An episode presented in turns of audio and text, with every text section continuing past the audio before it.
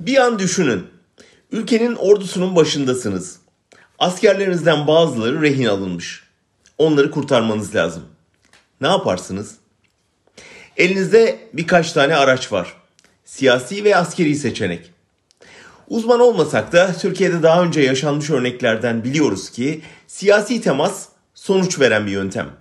Örgütle görüşmeye gidip rehineleri alıp dönen politikacıları biliyoruz. Bu sefer de birçok politikacı biraz da ailelerin baskısıyla buna gönüllü oldu. Hükümeti uyardılar. Sorumluluk almaya hazır olduklarını söylediler. Hükümet reddetti.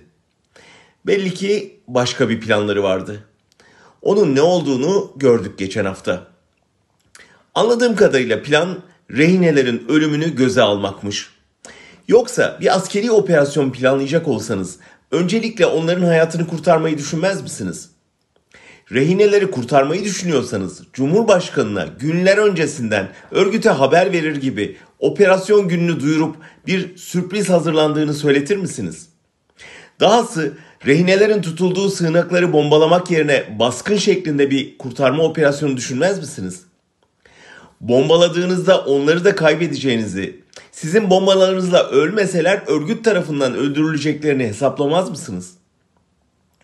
Bunları düşünmemiş olamazlar elbette. O halde tek açıklama var.